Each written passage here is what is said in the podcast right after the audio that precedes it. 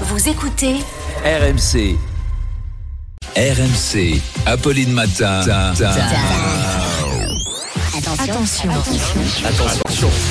Deux manches pirates, le 32-16. Bonjour, bonjour. Salut Arnaud. Ce qui fait réagir ce matin au 32-16, c'est c'est cette affaire, ce député Emmanuel Pellerin qui a avoué avoir consommé de la cocaïne et du cannabis. Et voilà, Charles est le patron ce matin et paf, Premier sujet, la drogue. Évidemment, ça pouvait pas rater.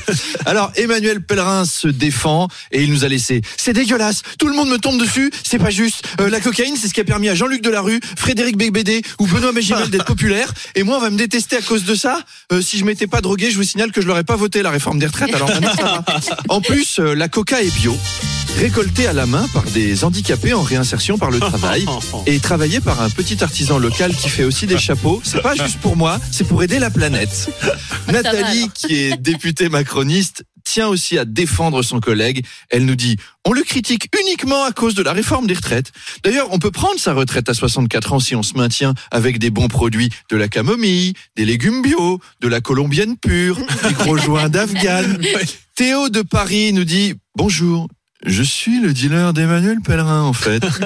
Et euh, Emmanuel, c'est un bon gars en fait, parce qu'on critique les députés de Macron, mais avec tout ce qu'il m'a filé comme thune, euh, je vais pouvoir prendre ma retraite grave avant 64 ans en fait.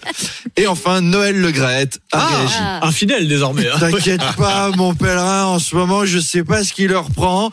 Tu bois un verre avec une meuf, il pète les plombs. Tu fumes un petit joint chez toi, il pète les plombs. Mais si jamais t'envoies une photo de toi tout nu à un ado comme le président du handball, oh, surtout, on dit rien. Cette société n'a plus aucune valeur morale. Elle a plus aucune pudeur. Elle a plus aucune, pardon, c'est les médicaments contre l'alcool. Cette société n'a plus aucune, bon, ça suffit.